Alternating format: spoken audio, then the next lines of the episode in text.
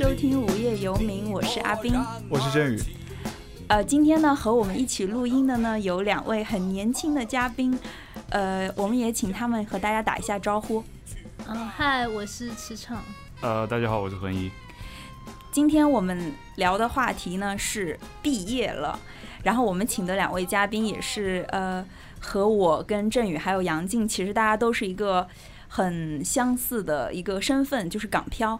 嗯，但是在开始这期节目之前呢，我们想插播一条广告。从这期开始有广告了吗？各种声音，在差不多半年的时间里，我们在大大小小的空间里和形形色色的人录《无业游民》。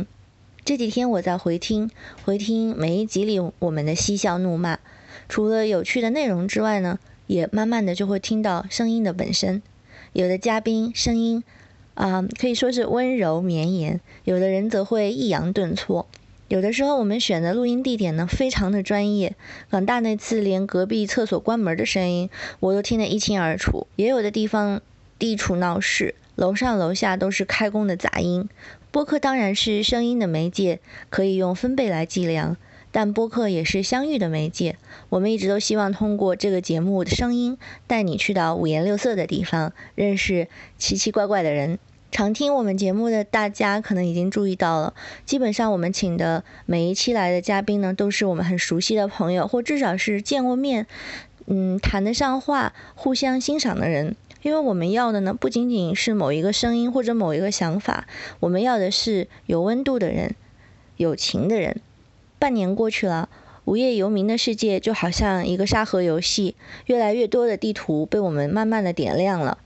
散落在各地的无业游民，这时候向祖母体发回了回音。我们当然开心、欣慰、激动、好奇、爽，这一系列的原始反应之后呢，静下来就觉得想跟大家建立更加直接而且并不肤浅的联系。就是说，如果可能的话，我们挺愿意把你的声音汇入我们的声音，去你的现场，用电波转移你的世界给更多的人听。无业游民是个人如其名的小组织。起码有两个人一直无业，然后听这个节目的人和大部分的嘉宾也都，你懂的。但是呢，因为无业，虽然我们不富裕，可是也很自由。这一次呢，我们就一拍大腿，决定就这么着吧。从声音开始的东西，我们就要跟着声音去延续。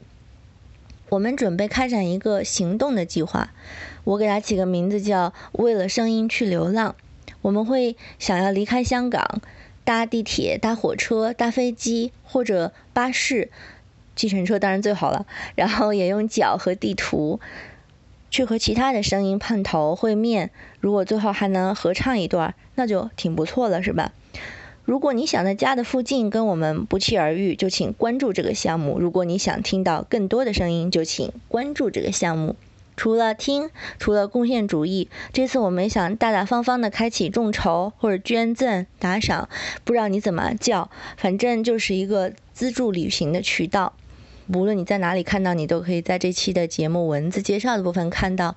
我们应该有支付宝、有微信，然后还有 PayPal，反正就是来者不拒。我们的第一站呢是福建泉州，五月中我被邀请去了深圳坪山的。国际雕塑艺术节做翻译，这算是个短短的旅行吧，其实也不短。平山在不在深圳市内，离深圳都有一个多小时。感谢高铁，呃，就在这个不长不短的旅行里面吧，我见到很多奇怪的艺术家。其中呢，最少言寡语的一个是位摄影师，啊，一个中国男孩，他小平头，脸蛋红扑扑的，一直坐在观众席里面，举着相机默默的拍啊拍。他身上的衣服也都特别的平凡，就我现在去回想的时候，已经想不起来他穿了什么。不过他真的穿了衣服，所以一开始呢，就我以为他是这个，嗯，博物馆或者是艺术节聘用的一个摄影师，就是来记录一下当当时的那种场面。第二天呢，就开幕式之后是研讨会，这个男生还是那种红红的脸，他这次忽然跳到了讲演席。开始讲自己的摄影工程，那是一个延续了有没有十年啊？反正时间蛮长的一个个人大型乡村记录，这是我起的名字。我们一言与剧透呢，就是用镜头来记录中国农村的消失。他匆匆的讲，然后匆匆的翻页。我在投影上看到的作品呢，风格非常的强烈。那种静悄悄里面有一点点绝望，还有一点点神秘的感觉。我不知道他是害羞呢，还是时间不够用。就嗯，整个活动还没结束的时候，他就不见了，因为他后来才知道是要赶高铁回去福建工作。嗯，但是我比较幸运，是从就我们这个时代有微信嘛，就是通过策展人助理联系到了他，就特别特别大方的问他说：“你愿不愿意接受访问啊？”他说愿意的，但是马上又说能不能其实发一个问题大纲给他，他不太喜欢或者害怕正式的访问，害怕自己不爱讲话讲不出什么来。其实我也不太喜欢干巴巴的访问，如果能看着对方的眼睛，用手指头指着他的某幅作品发问，我觉得这才是合适的访问嘛。现在在我们不是我们了，在他们新闻呃媒体这一行，用微信啊，用 Skype 访问远方的人，其实已经是个常态了。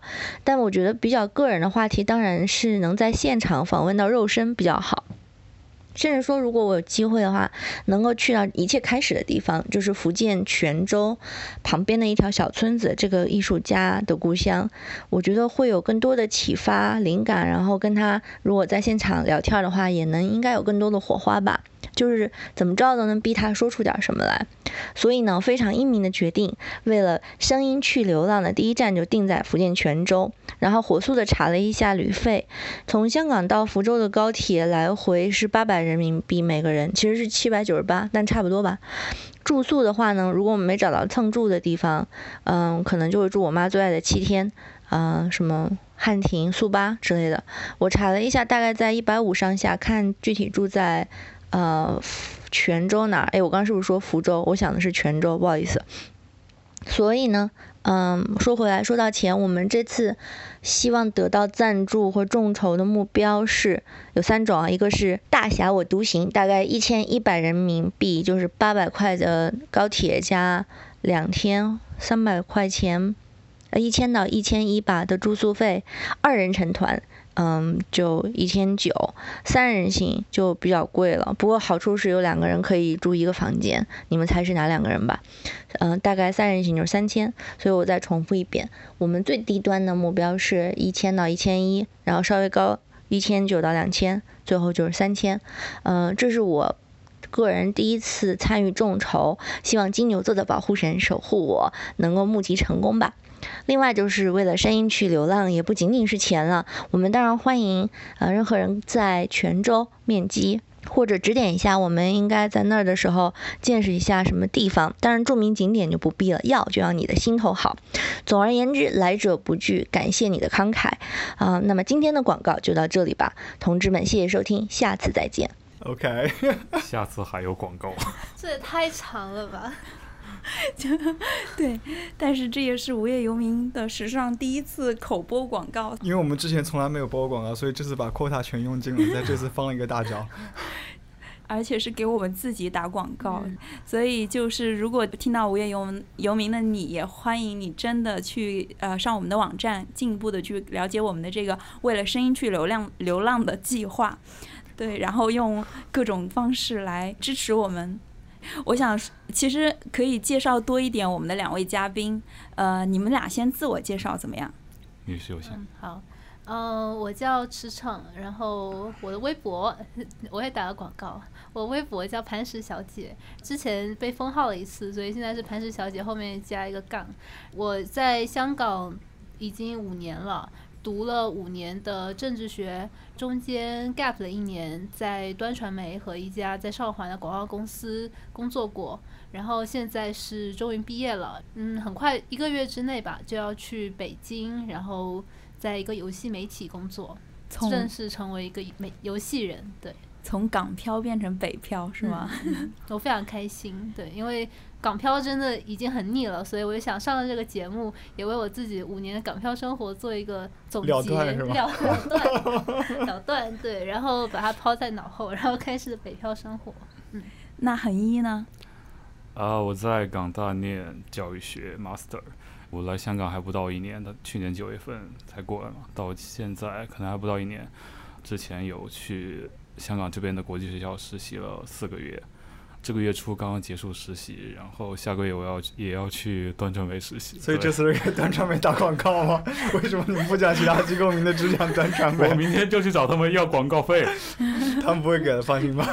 其实我想讲多一点我们和二位相识的经历。我认识恒一和驰骋都是很近期的事情，也都是在无业游民开始之后发生的很奇妙的事情。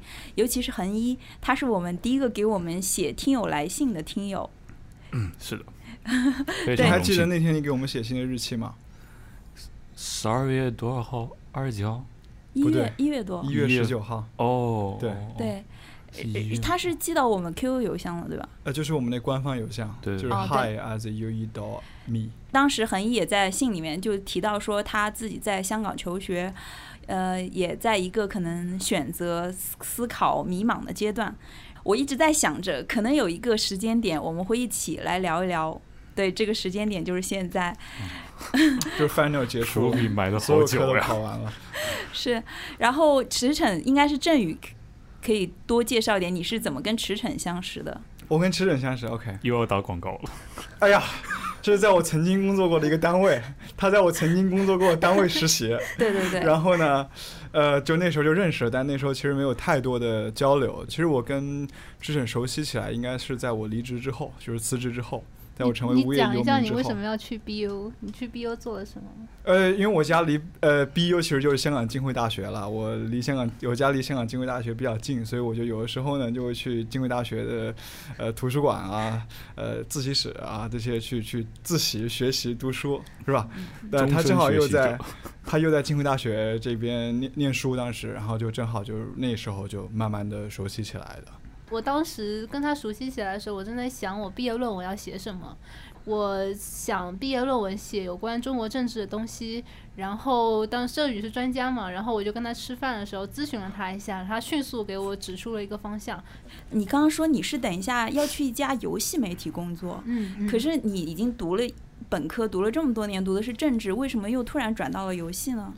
嗯，这说来话长，就是我我之前对于政治是非常有热情的嘛。高中结束了之后，就很想要继续读政治，想要改变社会。读政治嘛，在国内肯定就得不到特别好的资源为什么你那么早就有这种意识？哦，因为我的高中就是福州福州一中，就出那个吴谢宇杀人案的那个 主角，对对对对对，著著名学长吴谢宇，对，然后就福州一中嘛，然后我们在东南沿海很开放的一个气氛，当时大家就会参加很多类似的活动，像模拟联合国之类的，然后当时就大家就很希望自己能够投身于这个改变社会的这样一项事业中，然后我有很多同学，他们后来读了新闻学啊、社会学啊，所以读政治学并不是一个很很罕另见的选项，很另类的选项。对，因为有很多同学都读这个，然后大家都觉得读这个是就很好、很棒的一个一个方向。然后就基于就国内读政治学，你知道就有很多不太好的东西，所以我就想要去香港读，然后去香港读就一下就读了五年。嗯，为什么不读政治呢？因为政治读多了之后，它挺影响我的生活的。是就是你说你读了之后为什么不做政治？对对对，为什么不做政治？就是它挺影响我的生活的，这是一方面。就是就包括我在实习的那段时间，感受到那段时间其实。嗯，因为有很多人都是做这个方面的东西，然后做严肃新闻，也跟政治有息息相关，然后做很多深度报道。然后我那段时间就很 follow 这些东西，但我后来发现这些东西让我觉得挺辛苦的，就是一种心智上的辛苦，就是你一直关心这个社会，但是这个社会没有给你足够的回报，然后这个东西让我觉得挺难受的。然后另一方面就是政治学它本身的问题，就是呃，我本来是想要读博士的，但我后来发现政治学给我的感觉是它离现实生活有些距离，因为它有很多很多的理论，但那些理论是否能够真正的去解释这个世界，我对于这一点是存疑的。世界是这样的，然后政治学就是发明了很多的一套建构去套这个世界，解释这个世界，但我并不觉得他们的解释力是足够的，所以。然后政治学它又在这之上发展出了很多很 fancy 的东西，比如说博弈论啊之类的。但我并不想去研究那些 fancy 的东西，我始终困惑我的地方就是，它一开始的那一个建构对于这个真实的世界是进行了一个很大程度的简单化的，它并不能够去反映这个世界，所以我就觉得做学术也不是我的一条路，所以我就想要就是彻底放弃这个方向。然后其实我放弃这个方向并不长，时间并不长，我就大概就是在大四的上学期放弃的，因为那个时候如果你再不升学校就晚了，所以一定要做出决定。然后我就做决定，我不升了。结果我今年年初春节的时候，二月份的时候，在我表弟家打游戏，然后表弟非常爱打游戏然后，他有他有 PS4 之类的。其实我当时就是为了跟他增进一些关系，你知道，就年纪大了之后，跟你同龄的就表弟，就关系就会有些疏远。是不是他是你周围的跟你差不多年纪对，唯一一个？唯一一个，对，而且小时候是一起长大的那种。对，然后但是到了长大的时候就有一些疏远，所以我当时就完全是想要增进跟他之间的感情。你们打了什么游戏？打了那个尼尔机械纪元，哦哦就是你在某单位写的那对，这个是好像是你第一次打游戏是吗？啊，我之前就每个人都打过一些零零散散的游戏嘛，但是这个是第一个让我觉得有触动的游戏，对，然后，嗯、后来我就打了这个游戏，打完之后觉得非常非常棒，然后就想要写东西，把它写下来。结果这个时候呢，振宇呢就知道了这件事情，振宇说：“不然你给端写吧。”他怎么知道的？我发了 Instagram，哦，这样子。对，然后他就说，不然你给端写吧，然后我可以介绍认介绍你认识游戏编辑，就是这个主播杨静，杨静，对，然后然后我们就是 利益交换的这个曝光啊！我靠，露出次数太多了。成年人之间的交往，主要主要是生命跟这个媒体真的是连在一起，对，然后我就就在就很快，那个那个过程真的非常顺，就我一跟杨静报题目，然后两三天就写出来就给他了，然后他过了一阵子就说可以了，然后就发了，就这个过程让我觉得非常非常的顺利。就我之前在端实习的时候，我一直想写个稿来着，发什么东西，但是一直就没有找到那个东西，就是我想写并且写完能发的东西。这个是你第一次在媒体上发稿吗？应该是吧？对，哇，哇就就第一次就可以，好羡慕呀！我就只能发读者来信，你知道吗？未未来未来可以写圆桌了，是不是？然后之前有写圆桌什么的，哦，对，然后然后就发了，发了之后我就觉得，哎，游戏这个东西好像是可以做一些什么的。然后那是二月，然后三月我就买了那个 Switch 嘛，然后开始疯狂打游戏，然后四月就开始投简历，然后五月就就找到了现工作。所以就这个过程让我觉得命运就是这样，就发生了就发生了。就当你你一直就过去那五年，你一直想要去搞政治搞政治，但是最后就是没搞成。然后你一旦把这件事情下定决心抛到脑后之后，诶，一下子你生活有了空白，好像另外一个东西很快就进来了，并且一切都发生的那么的顺利，那么顺理成章。对，所以我觉得就就很开心，现在能够有这样一个结果。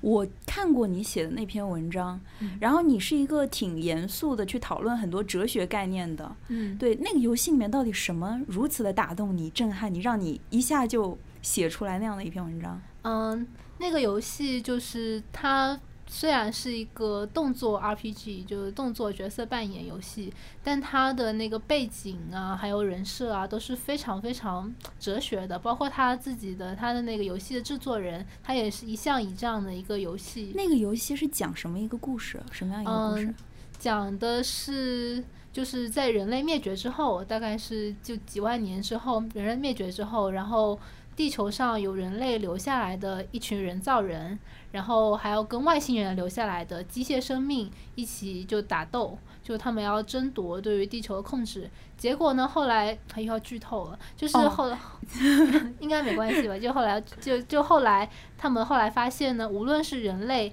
还是外星人，其实都已经灭绝了。就是人造人和机械生命，他们发现自己互相战斗，为了自己的主人战斗是毫无意义的事情。然后有一些机械生命呢，开始为自己寻找一些意义，比如说就开始模仿之前人类留下来的一些资料，然后他们模仿人类的行为，就是比如说有国家啊，然后有不同的政体啊，然后组成了家庭啊，然后和平主义啊什么之类的。就然后后来我们是控制玩家是控制人造人的嘛，然后玩家在不断的跟机械生命接触的过程中，也慢慢了解到了一些真相，比如说人类灭绝啊，比如说机械生命是可以有自己的意识的，他们跟人类其实是没有差别的，就大概是这样的一个游戏。然后有一些非常困难的一些道德选择啊之类的，对。然后我觉得这个游戏很棒的地方是，它刷新了我对游戏这个形式的认知。就我之前一直以为游戏就是打打杀杀、王者荣耀、吃鸡什么的，然后。就是这个游戏让我觉得，原来游戏是可以这样的，原来它是可以在游戏之中去探讨一些非常深刻的话题，并且我觉得这个跟我之前所所熟悉的一些表达方式，比如文学啊、影视之类的不同之处在于，你作为玩家，你是真正的去介入这样的一个故事之中的，你是在这个世界中发挥作用的。然后通过这样一个方式，你就更能够去理解他们就是故事想要传达的东西。所以这是我觉得游戏很棒的地方，这是我第一次了解到原来游戏可以这样。所以，然后因为写这篇文章也是因为我之前做政治的嘛，当然对于哲学有一些涉猎，然后对于存在主义啊、尼采啊什么的就很感兴趣。然后发现原来游戏是可以跟我之前那些关切紧紧联系在一起的。然后我可以从比较人文的方面去解读一个游戏。所以我就很开心的就写了这篇文章。对，那我们先来问一问另外一位，你是在香港？我知道你读的是中国际教育是吗？呃，对，是那个国际中文教育。Teaching Chinese language and literature at in international education。你是本科就读这一科的吗？我本科算是读中文系，对，但是也会涉及到一些语言教学方面的课程。因为我对于本科的学习不太满意，对，然后所以就想出来留学看一看外面的世界满意吗有有多么的精彩。这校让你满意吗？呃，就其实我来港大有一点意外，对我之前申请的时候没申请港香港大学，因为我觉得香港大学比较厉害一点，所以可能我升不上了。高冷是吧？对，所以我就只升了其他的五个学校。嗯然后我其实最想去的是那个香港中文大学的那个中国研究，所以所以你是升了不同的专业的。对我升了挺多专业的，包括呃中文、中文或者中文研中国研究或者呃这类似的专业吧，还有什么中国文化之类的。嗯哼，当然是跟中国都有关系，只要中国我都审。就是因为我对那方面比较感兴趣，对，就像嗯刚刚我们另外一位嘉宾对政治一开始比较感兴趣一样，所以我就申，我特别想去那个中大，但是最后我被拒绝了。那个时候那段时间非常郁闷，就是一直没有学校给我 offer。然后我突然有一天晚上在那个在某个微信公众号上看到港大的这个专业，对，然后我就想，这是这个专业是港大去年新开的，然后我觉得新开的专业申请的几率应该比较大，所以我就自己试着写了一下个人陈述啊，投了一下东西，然后过了，然后但是最后也挺曲折，一直到四月份港大才给我发 offer，因为学校对于一个新开的专业，它有非它非常谨慎，它需要什么研究生堂去审核什么的，所以在学校那边批准之之前，这个我们这个专业 director 是不敢跟我们发 offer 的，即使他想录我们，所以等到很晚才给我发 offer，然后。因为港大是给我第一个发 offer 的，然后我也知道港大的教育学非常厉害，所以我就接受了这个 offer。我之之所以申请这个专业，也是因为我对教育这个领域比较感兴趣。但是呢，我现在其实不打算马上做我一个老师。国际中文教育是不是其实是教用英语去教中文呃，不是，就是其实就是在国际学校当中文老师。？OK，你可你可以是教英语的学生，就是母母语是中文的学生，或者你教母语不是中文的学生。就是当然后者的话，你可能需要英语做一些辅助，但是你教母语是中文的学生的话，你可以直接用中文去教他就可以了。就是我之前也因为这个专业也挺好的，就是呃安排我们去国际学校真正去实习，去感受一下你当中文老师到底实际会是一个什么样的情况。然后我也刚刚实习完了四个月，嗯，说实话实习挺开心的。然后因为我们每个实习生都有一个 mentor 会引导我们，对，去辅导我们去怎么样应对课堂上的一些状况，然后跟我们一起探讨一下教学设计。然后所以我觉得我通过这四个月的实习，我觉得非常值得，我学到了很多经验或者教训，然后跟一群初中生相处是一件很开心的事情。然后最后当我离开最后那一天，我上完课的时候，然后学生们都鼓掌欢送我，然后还给我写写贺卡，然后送给我，然后最后还让我跟我的 mentor 一起拍照，就我们所有全班的人一起拍照留念。对，嗯，那时候我觉得作为一个老师是很有成就感的事情。然后包括昨天晚上我还跟我的 mentor 聊，就是他在微信上跟我说，就是他问我最近怎么样，然后我说我下周要去叉叉叉实习了，然后他就他回了一句，他说，呃，很可惜你没有当老师。然后我看那句话我愣了一下，对，但对我我觉得。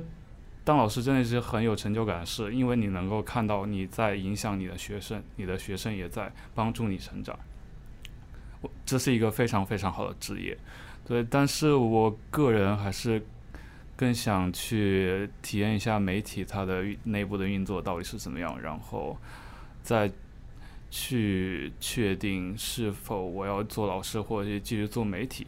然后另外一个我想的是，我能不能够把我在港大学到一些专业的知识，跟媒体这个行业结合在一起，可能是呃去写一些教育领域的报道，或者是去把一些呃外国的一些很好的一些教学法或者教学理论，一些呃国前沿的论文可以编译成中文，然后引介到中国的这个教育界，所以我觉得。其实我未来想向这个方面发展，所以而且我觉得，呃，教育行业你不只只是能够当一个老师而已，其实我个人想有更多的可能，所以我也没有想好，对，但我就是这样。哦，我不知道，原来你也是打算要，就是决定了要转行的。我以为你们俩会不一样。我感觉他还没有决定，对吧？我觉得你是想在媒体的领域先试一试，对对对，了解媒体是怎么样运作，体验一下这个夕阳产业是怎么样衰落的，然后才铁了心去做。不要讲，我也是媒体 人。哦，对对对，完了得罪人了，这是。对，然后可能如果不错，感觉不错的话，我想把我的专业领域跟这个媒体这个工作合起来。OK。但是我蛮好奇的，就是我们你跟很多在媒体做过时间比较长的人聊天，我想十个应该有十个都会跟你说媒体是一个怎么样的产业，然后可能会劝你说，哎呀。做啥都好，别做媒体。那十个人，我相信那十个人都是你吧？我讲怎么这么说？不应该，不应该，应应该会有你，你会有没有听到过这样的很多这样的声音会跟你说这件事情？你跟我说的呀？都是振宇说的。振宇真的是负，就专门负责香港媒体劝退的。真的。不是，我来插一句，就是我发现其实好多。包括我的 man，就是我在学实习学校，嗯，遇到了一些老师，中文老师，他们都会跟我们说什么，中文老师太累了，每天上班太辛苦了，你最好以后不要，对你考虑一下，不要轻易就当中文老师。对，其实我觉得好像在每个行业做了很久的人都会对于那个新来的那个人说说一些劝退的话，对，所以我觉得只不管别人说多少劝退的话，如果你有一个比较坚定的。信念，你一定要进那个火坑跳一跳。感觉你跳完之后，哎，你看你这里有光环，没有看见？你跳完之后才知道到底要不要退。那我我有个好奇，就是你是普教中嘛，就普通话教中文嘛？呃，对，算是吧，对。哦，那其实就根据我在香港多年的一些生活经验，我觉得普教中普教中蛮那个，就是在你会觉得很不舒服的，有些时候，因为香港人对于这个。还是蛮多反对的声音的，就他们对于普通话教中文是比较抗拒的。哦，我明白，你那个是在公立学校的环境下。哦，国际学校。就是在国际学校，有的学校它就是整个学校就确定，就大部分的在香港的国际学校，他们都会中文的话，中文课程是用普通话去教学的。哦。所以这是整个学校的这个系统性的一个规定，所以不会有什么反对。哦。我我感觉听起来你们俩其实都蛮有方向的，也就是我我如果想要我自己嘛，我是在这边读了好几年的神学，然后但是我也不想做神学，我也不想去教会工作，嗯，直到现在我都不知道我要去哪一个方向做什么。对，现在在这里做无业游民，挺好的，挺好，挺好。对，然后振宇你挺特别的，就是你是其实是读法学出身。对然后你毕业了之后，很快的你就进入了媒体行业，是的，是的，然后一直做了几年，现在都还是在做媒体。哎 别提了。然 后，对我我我对我是读法律的啊，然后我在本科读法律的，也在中文大学读了法学硕士，之后又读了一年神学。那我毕业的时候，呃，我第一份工就是去做媒体，当时是去了一间，也是可能跟你们心目中的某传媒一样的，当时我心目中的一个非常，呃，有理想主义的色彩的一间蛮新锐的时政类的媒体，啊、当时特别喜欢，然后毕业的时候看到他们在招人，所以我就投了，就试试去了。我只投了那一个。其实我是一个对自己的职业生涯没有什么太多规划的人，我还蛮相信命运和偶然的。然后我就就在那个时候，我就觉得啊，我我应该试一下。但当时我其实并没有打算说要留在香港，我就觉得说，如果这个可以的话，我就做这个，因为这个工作不是因为在香港。然后如果不可以的话，那我就拜拜这样。呃，然后但是后来就去了那间媒体嘛，当时也是跟你们现在一样，我看到看到看到你们就觉得看到了 当年的自己若干年前的自己，还是不要暴露年龄好了。这样对我非常羡慕你们这样的心态，因为，唉。再也没有了，对，所以所以就是也也之前也跟你们分享过，就是做过媒体中间的各种各样的经验了。但是我觉得，如果呃你没有被劝退的话，你还有那份心智的话，其实是是挺值得一试的。呃，有很多很好的东西，有很多很有意思的人，都会意想不到的发呃对对我生这样。其实我最喜欢遇到有意思的人或者有趣的事情，这这会让我比较兴奋一点。对，但是我我觉得当时的环境跟现在大环境，我说大环境啊，可能又不太一样。我们不论说是香港的这个大环境，当时这个在二零一二年的时候，哎呀，暴露年龄了，还没有像现在这么的紧张和绝望。然后，呃，整个氛围还是比较相对来说，我觉得是怎么说呢？最后那么一点一抹夕阳还在的时候，啊，一一抹抹夕阳还在的时候，啊，可能从零零四年、零五年一直开，相对来说比较开放、比较多讨论、比较自由的氛围里面，一直持续到了二零年、二零一二年。那我觉得中间有个很大的标志性事件是二零一三年的兰州的新年献词事件。从那之后，我相信那是一个分水岭，啊，从那之后就大家都看到现在的这个呃舆论的状况和媒体的状况，所以我我我我有时候不确定说，呃，如果我像你们在这个时候，我还会不会去呃选择去做媒体这样？但我可能还是会跟你们一样，也是还会去做的。即便有当时有一个像我这样的人跟我说多么不好，多么 多多么多么糟糕，多么的颓丧，但我可能我也会选择去做的这样。我我觉得，我觉得这件事情啊，振宇真的经常说这些这一类的话。然后，但是我觉得吧，就包括我自己会离开香港去北京，在振宇看来，应该是从一个相对还可以的地方去到一个糟糕的中心。但我觉得其实我自己看来并不是这样的。就首先我自己做的不是严肃新闻，是游戏。然后虽然媒体它可能是一个夕阳产业，但这个夕阳我也觉得永远都不会落下，因为永远大家都会需要媒体。然后，但是媒体不是，但是游戏它是一个朝阳行业，所以就朝阳加夕阳，我就觉得这个化学反应还是蛮不错的。然后，就算在政治上面可能就是天花板现在越来越低，但是我觉得游戏它是一个擦边球，它可以。赋予更多的可能性。就如果你不去做这个，这个可能性就会消失。那如果越来越多人去做这个，这个可能性就会越来越扩大。因为现在可能还没有人想到游戏它到底可以做到什么样的地步，所以我觉得游戏这个是大有可为的。然后。其实在这一点上，我考虑的就不仅仅是政治了，而是一个地方它有没有这个活力，有没有这个这股劲。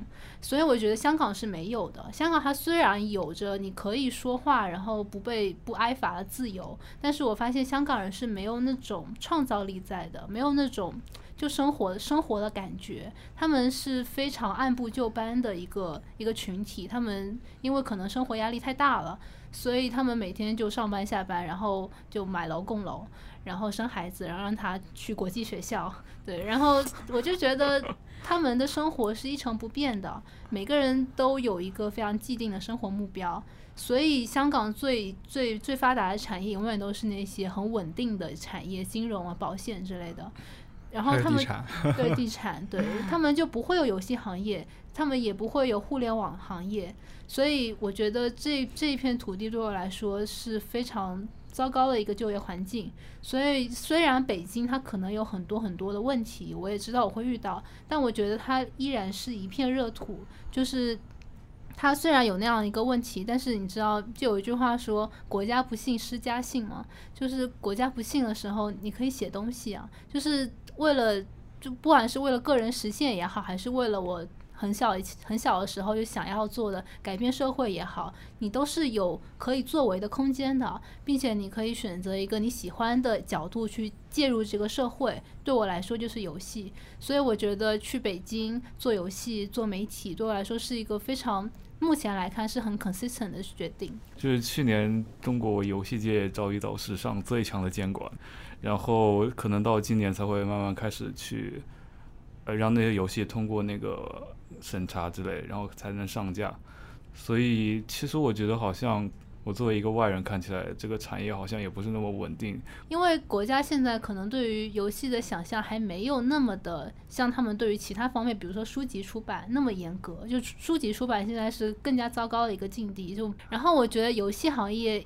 它跟书籍出版有个不同的地方，在于它是一个有巨大利润的行业，所以国家呢不会就是完全的把它压制住，因为它真的能够就产生巨大的利润。我觉得你们就是思考自己的个人发展的时候，还想挺多的，无论是这里的环境，还是这个行业本身，还有你们自己嘛，就还还对我来讲还是。呃，挺挺不一样的。我觉得这期好像聊的又很硬核呀。没关系啊，就什么都可以聊。哎，可以聊一聊香港，其实就是聊聊。就我挺想知道，就来了一年的港漂跟来了五年的港漂之间，对于香港有什么样的感受？对。那你们俩刚来的时候，对香港有什么感觉？啊，我刚来的时候，那可是一个可以可以吹一辈子的时间点，就是二零一四年，而且刚好撞上那个著名运动。对，就二零一四年，而且他那个运动是九月、十月开始的嘛，就刚好是我开学那段时间，所以一来香港就就就被时时代的潮流卷进去了感觉。然后因为当时就广东话什么也不会嘛，但是你为了你就有那个念头，就是你想要听懂他们在说什么。然后那时候电视新闻啊什么的也非常非常多，然后你就非常渴望知道他们在做什么，在在讲什么。是不是跟你读那个专业，你周围的学生大家也非常的关注这件事情？嗯，只有我关注。真的吗？但是你学的是政治学啊。那你们班同学在关注什么？内地生，当时我跟内地生的关系非常非常糟糕。是吗？对，就。我几乎没有任何内地生朋友，对，直到现在也没有，就是因为当年就是你一进学校，然后发生了这件事情，然后你知道一进学校有很多 OKM 之类的活动嘛，就就迎新活动，对，就等于是你刚认识的一批学长学姐还有同龄人，然后马上发生了这个运动，然后你在朋友圈里面说了跟他们观点不同的话，然后他们纷纷跟你绝交，就就是这样一个过程，就对我当时我才十八岁啊，就冲击还是挺大的。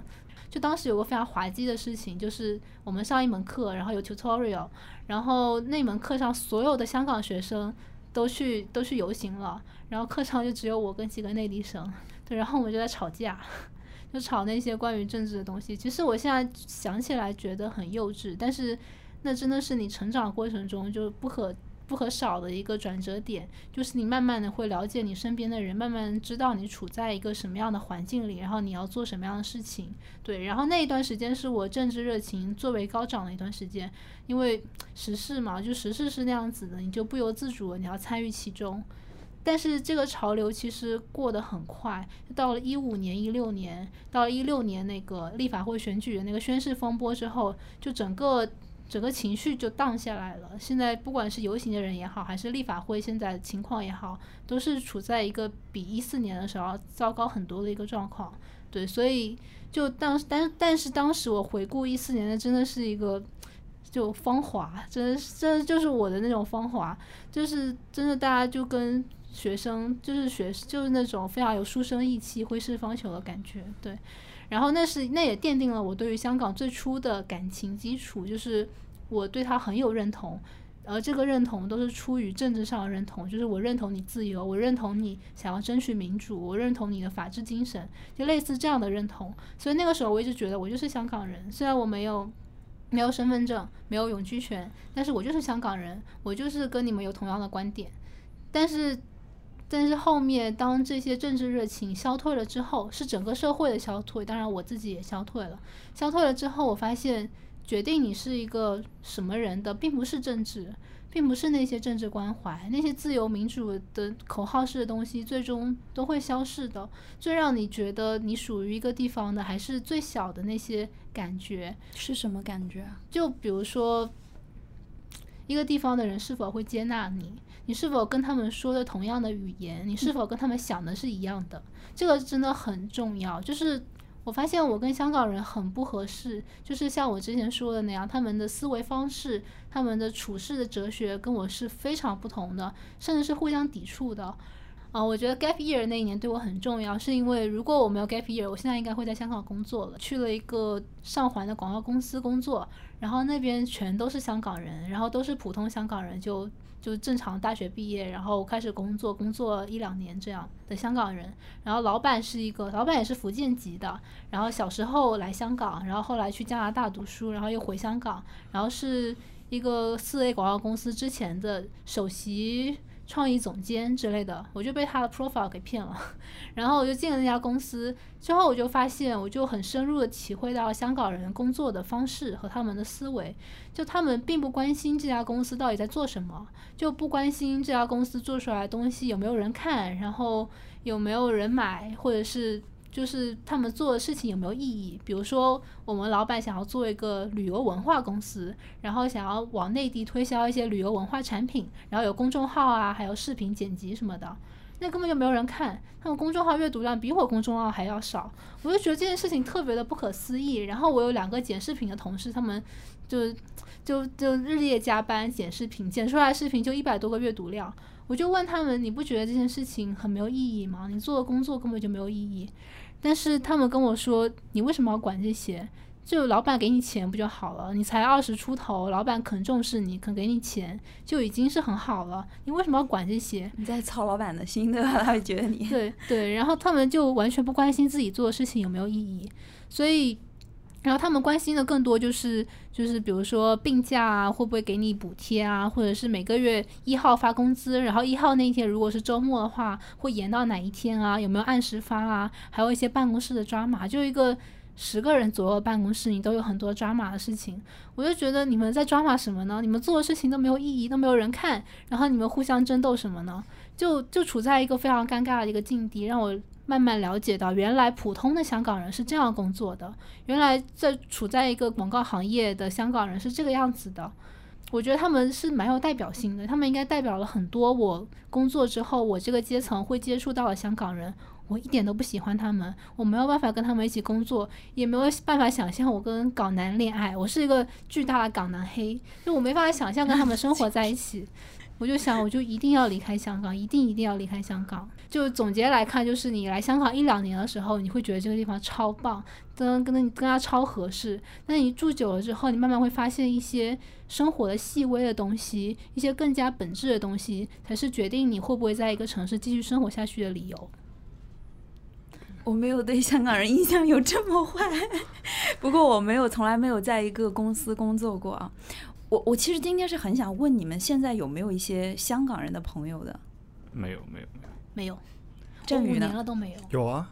有的有的，就你刚刚说那些东西，我我回应一下，我我我并不是能够特别同意的。我觉得这不是说是香港人的问题，我觉得这个问题是普遍性的问题。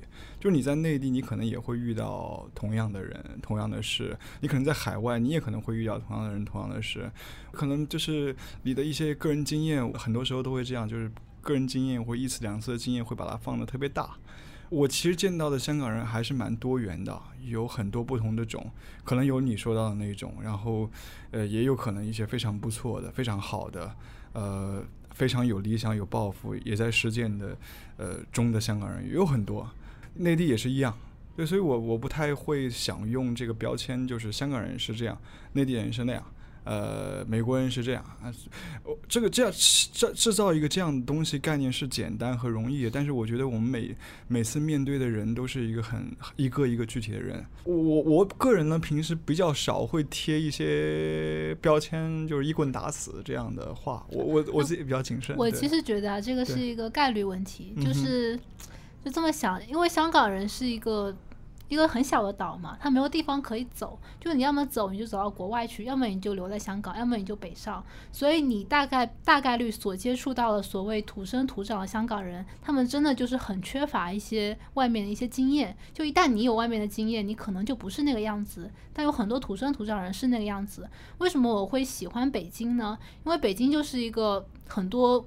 各种各种鱼龙混杂的地方，就我遇到了很多人，他们是有这个异乡的经验的。他们首先是想要摆脱自己可能十八线、可能三四线像我一样的这样一个出生，然后想要去北京做一个北漂。这首先证明他们是有这个勇气和这个见地的。然后另外就是他们在北京生活，他们所遭遇的那些东西，能够塑造他们。跟土生土长的那些人所不一样的性格，所以我在这个概率底下，我接触到的人可能会相对的比土生土长香港人要好，因为你知道你在香港，你接触香港本地人，那他们大概率都是土生土长型的，所以我觉得就是去一个。就像北京这样的城市，我会遇到更多不一样的人。就我没有说香港人都不好，但我就出于概率问题，还有我之后对于职业的选择，我觉得我会很大程度上会遇到很多我所不喜欢的香港人。对，我自己在想，想到就是其实挺多香普通的香港人，确实在职场中是打工仔心态。还蛮普遍的，就是我虽然没有工作过，但是我有，比如讲，我前一段时间陪我的一个朋友，然后他去处理一些他的那个电话的他的那个电话号码的一个计划，然后是跟那个中国移动去去沟通这个事情嘛。那可能这种前台服务的人员，他们的态度，他们做事的方式，你都会让就我我们都会觉得他就是非常非常的一个打工仔的心态，对。然后再比如说，像我们日常生活中要去我们家里面要换空调，我们俩我跟振宇就是一直都不敢去换空调，就换冷气机啦。香港这边大部分用的还是冷气机，因为我们其实心里面有一个很大的坎，是不太敢去。那些服务人员他们的态度是比较不好的，我们俩就也挺怕的。然后。另外一些香港人，我接触到的人，我又真的是挺喜欢的。比如说，我之前在那个咖啡店打工的时候遇到的一些同事，或者是我有的时候行山的时候撞到的一些陌生的香港人，就可以从一个陌生的关系发展成为一个很信任的一个朋友的关系。就这种这种情感，我在香港是经历过很多次的。呃，然后那些普通香港人。或者他们视香港为家，就是在这里不会走了的那些人，他们常常给我一种很大的慰藉啊。可是我自己不是，老实说，我不是把这里视为一个我要和香港终身相许的地方。我至今至今都还会认为，我我有这种身份认同，可是我还是一个港漂。对，虽然我们今天是聊毕业，我已经毕业很多年了，可是我就觉得。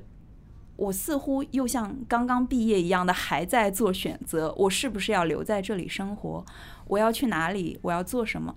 就我会觉得这里常常就是让让我一直去思考这个问题，而我们周周围接触到的所有的人，也都一直在问自己这个问题。对，我有一个。比较好玩的论断就是，你知道人的自我，它不是一开始就形成的，你要跟外界形成一些碰撞，然后慢慢的反弹回来，你才知道你自己是什么样子的。香港就是这样一个地方，它就有很多会，你会经常的碰壁，你会慢慢的，你会遇到一些很不好的事情，但是那些事情反弹回来之后，你才知道你自己是一个什么样的人，就是你不喜欢什么，你喜欢什么，然后你属于哪里。这些事情在香港都会让你变得很明确，就虽然可能不是一个很愉快的经历，但经历了之后，你会慢慢发现你到底是谁，你你属于哪里。那恒一呢？你你现在在找工作，就是除了要去实习，其实你有在投简历找工作什么吗？哎，我可不可以先聊一下我对香港的感觉？可以啊，你你可以说。我觉得我，我觉得二零一八年其实也是比较特别的一年，因为我刚来香港不久就遇到台风，对于一个是那个很大很大对于一，个生活一直生活在中部的人来说，这这种事情完全没遇到过。然后那天就把所有的窗户都粘上，然后就躲躲在家里躲了一天，不敢出去。然后那时候我还，我因为我在家里，然后我会通过那个窗户看底下有没有人，然后我就会隔几分钟就会发现真的有人，就是很大的风，有人还从马路中间这样穿过去。然后我当时就跟我室友说：“这些人疯了吗？他们不不要命了吗？这么大台风还还敢在外面走？”然后我就觉得我我就很恐惧了。对，虽然那个台风并没有对于我造成什么伤害，然后后来是有一个明星是卢凯彤吗？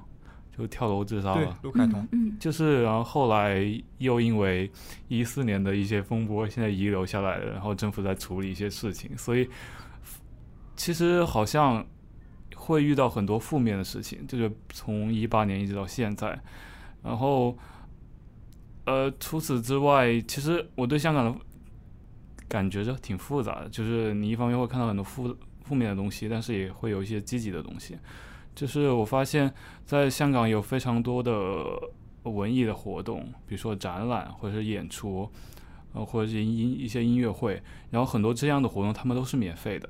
你在网上就是注册一下，你就可以去那边参加这些高质量的活动。对于你这样一个文艺青对，年，对于我这样一个文艺青年来说，我觉得真的太适合我。就是我可能我可以每周周末都去参加一下这样的活动，比如说去大馆看一场那个英国文化协会举办的一个音乐剧，然后或者去台湾听一场音乐会，或者是去那个理工大的那个赛马会综艺馆看一场演出或者电影什么的。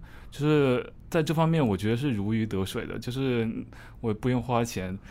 因为香港生活那个生活费其实也挺高昂，但是我不用花钱，我就可以去享受到这些，呃，可以令我满足的东西。我觉得在这方面是挺好的。然后呃，另外一方面就是我觉得我在在港大念书也遇到一些好朋友，呃，虽然就是我们班所有的学生都是从内地过来的，然后他们有不同的背景。就是我是 我们班上唯一一个男生，对我们班上一共有啊！我们班上一共有二十个人，十九个都是女生，只有我一个是男我生。天哪！然后我记得就是，你好孤独哦还要幸福。我觉得你好孤独。对对对，这是我一开始的感觉。我记得上学期有一门课结课的时候，然后我们很舍不得，因为那是我们的 director 教我们的唯一一门课，所以我们全班同学就跟他合照，然后合照之完，合完之后，我们班其他的同学就会把那个照片发到朋友圈嘛，然后就爆了，然后他们的好友都在问他们那个男生是谁，为什么只有他一个？对，那个时候会觉得很孤独，因为就是在性别上来说，我是一个少数，嗯我面对的其他都是女生，但是后来慢慢的会跟班上的一些呃小姐姐成为好朋友，对，就有一可能有四五个朋友，他们真的比你大吗？对我们班上所有的人都比我大，哦，OK，呃，对我是我们班上最小的，所以，然后我后来就交了几个很好的朋友，对，然后嗯他们也比我大。那其中一个他也是在香港已经待过五年，他以前在教大学教育学，然后所以他对香港非常了解。有的时有的时候周末呢，我就可以我约他，然后他可能带我去香港哪里去玩、去吃、去浪，对。然后可能我有一些什么样的情绪上的问题，也可以找他倾诉，对。所以我觉得，慢慢的，当你有了朋友之后，其实你就不会感到那么孤独。其实我现在对香港也是又爱又恨，就是你在这里，你可以如鱼得水，你可以去找到你想做的事情，你可以欣赏那些很高质量的文艺的活动，然后你也有朋友在这里。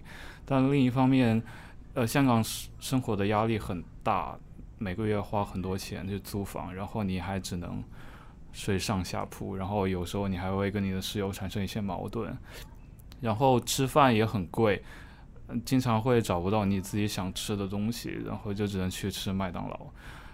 所以在其实，在生活方面，其实也有些不不太适应，或者对，所以我也不打算留在香港，但是，但是我觉得我还是想，就是正好我也要去实习，最后三个月我可能还是要留在香港。那如果说港大这边有什么活动，我也可以回来学校参加一些活动。就像我上前几天刚刚去听那个清华大学的一个人声乐团来我们学校我做一看到你发个照片呢，专场音乐会，对，非常棒。所以我可我可以暑假的时候，我也可以回港大去参加一下这样的活动，然后也可以去继续去听一些外面的一些音乐会，或者看一些艺术展之类的。所以我觉得剩下的这三个月，其实我可以在实习之外，也可以好好利用我周末的时间，然后再最后的体验一下生活在香港的感觉，然后再回到大陆。那你是想去哪里？嗯，我主要是想，如果我哪呃工作在哪里，我就去哪里。我可能比较想去的城市是成都，或者上海，或者北京吧。是不是？其实你们两位就是在你们周围的圈子里面，如果有内地生、港漂，他们现在也很多人是选择回去的，而不是留在香港。嗯，对我身边最多的应该是出国读研究生了，然后就是在内地，然后在香港工作的那些基本上都是比较赚钱的行业，像金融、保险、地产，最小部分应该是在香港读研究生，但是我觉得一个普遍的感觉就是他们都不是特别喜欢香港，就是香港是一个你待了五六年之后，你一定会对它不可能是全心全意的喜欢他，一定是有所怨言的。然后你想待了五六年了嘛，没办法，你就七年就可以拿永居，所以很多人就会想拿了就走。对我也是这样想的。那恒一呢？你周围那些另外十九个，呃，他们大部分应该都是回到大陆去国际学校当老师。然后我有一个很好朋友，就是刚刚说的那个在香港已经待了很久的那个小姐姐，她是刚好找到了在国际学校的一个呃是兼职老师的一个工作，所以她可能会继续留在这里当两年的老师，然后才决定是否是回大陆呢，还是留在这里。对我觉得对于他对于他他来说，可能就是如果在香港可以找到工作的话，那就留在这里；如果找不到，那就回大陆找工作，就是这样。你会在想在香港找工作吗？他说他想回内地找我会想试一试吗？对我只是想暑假这三个月只想试一试，但正式的工呢？比如说正式的工作我不打算在香港找。你没有开始投简历是不是？嗯，投了三四个吧。嗯，就也没打算想找，就就是基本上算放弃，不会想在这里任何一间公司找工作。对，不会。OK，你们会觉得你们在香港的这一段时间，无论你是几年，那振宇的时间更长，呃，恒毅的时间比较短，但你们会觉得你们的变化是怎样的？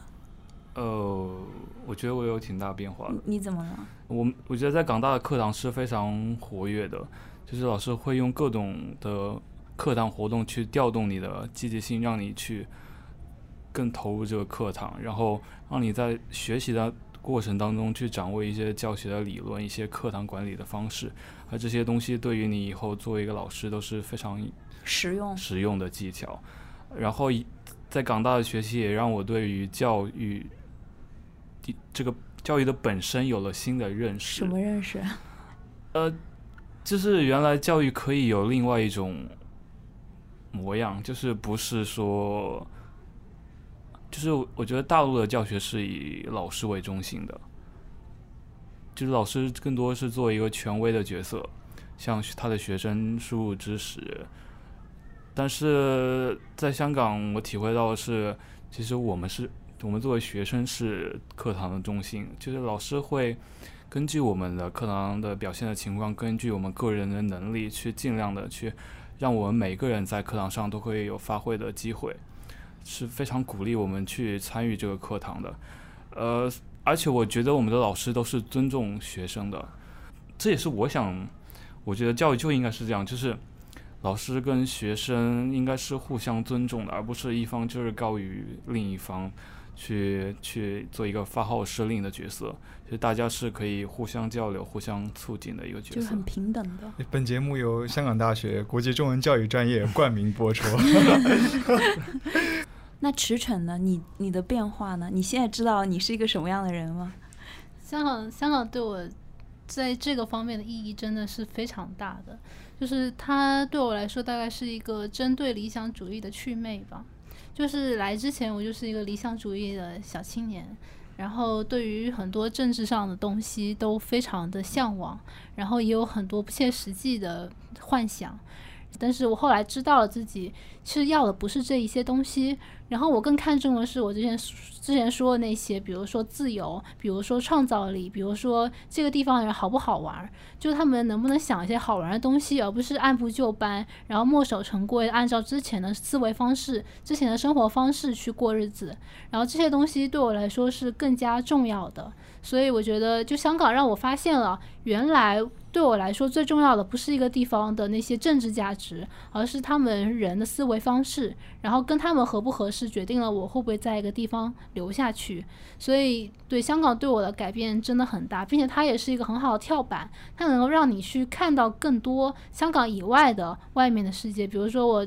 大三的时候去法国交换了一下，然后那个经历对我来说也非常非常重要，也是让我发现了原来在另外一片大陆，人们是那样活着的。他们可能会关心政治，但不是像我们这样，就是非常激烈的、非常可怕的感觉，就不成功变成人的那种可怕的政治。然后可能是另外一种想象，比如说他们会更加关心像绿色和平啊、环境保护啊，类似这样的问题。就我就觉得。或者是完全不关心政治，你也可以活得好好的，就你负责就你投票、交税，这个也是另外一种就介入政治的方式。所以我就觉得在那边生活，或者是在香港生活，给我提供了很多看这个问题的角度。所以在很在在你有了更加全面的去看待这个世界的角度之后，你就能够更加。就做出一些基于完整的信息所做出来的决定，对，所以我就发现我非常希望有自由，我非常希望自己能够创造出一点什么。我并不关心这个世界政治是什么样子的，我关心的是人们脑子里面在想什么。然后人们，我也不是特别关心人们所处的环境是否自由，因为我发现思想自由其实跟这个。并没有直接的关系，就你可能在一个不自由的环境里面，你依然可以做个自由的人，所以这就是我对于北京的幻想。但是我发现香港是你有外部的一些自由，但你可能思想上甚至没有那么自由。对，但是我想说，幻想就是用来被打破的。是，对，所以我想去北京被打破一下。嗯，对。其实我刚刚就是迟迟你在说到香港人或者对香港的很多看法的时候，我在想我自己的经验，还有我自己的朋友。我身边的朋友很大部分其实都是大陆来的，呃，然后我身边香港朋友呢，其实很多也是有一些移民经验，或者说比较 open-minded，所以我觉得可能因为我们是很多，我我觉得有一个区别就是你一直在一个地方成长，和你离开那个地方，你去其他地方去生活过，甚至于你在国外或者是在境外生活过的这种移民经验，给你带来的是一种刺激，是一种不同的。是一种很多时候是愿意对一种多样性和多元性的接纳和包容。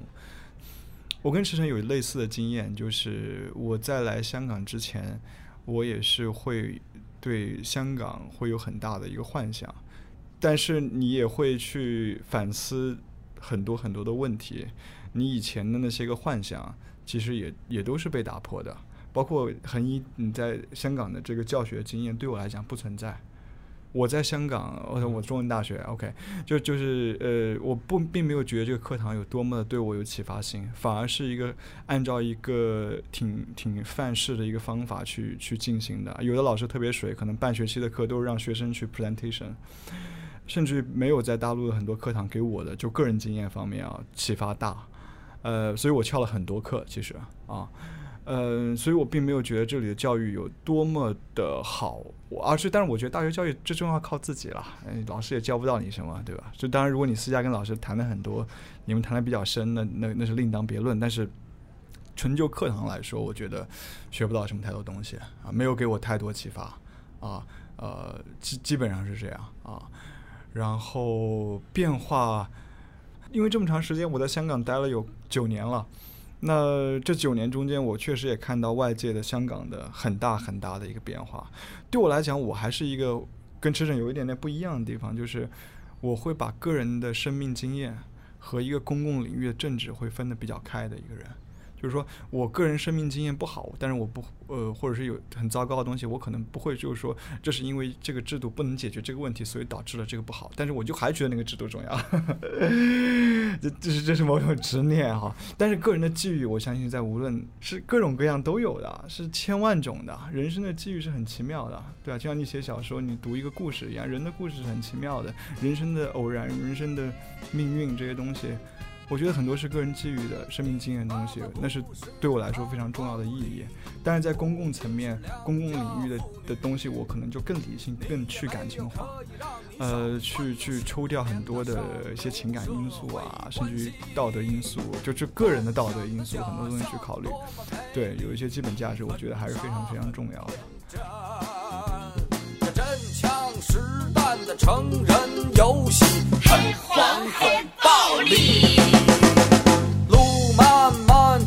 求远兮，十万八千里。时运不及你的磨难兮，九九八十一。你用鸡生蛋，用蛋生鸡，真他妈不容易。可突然一场。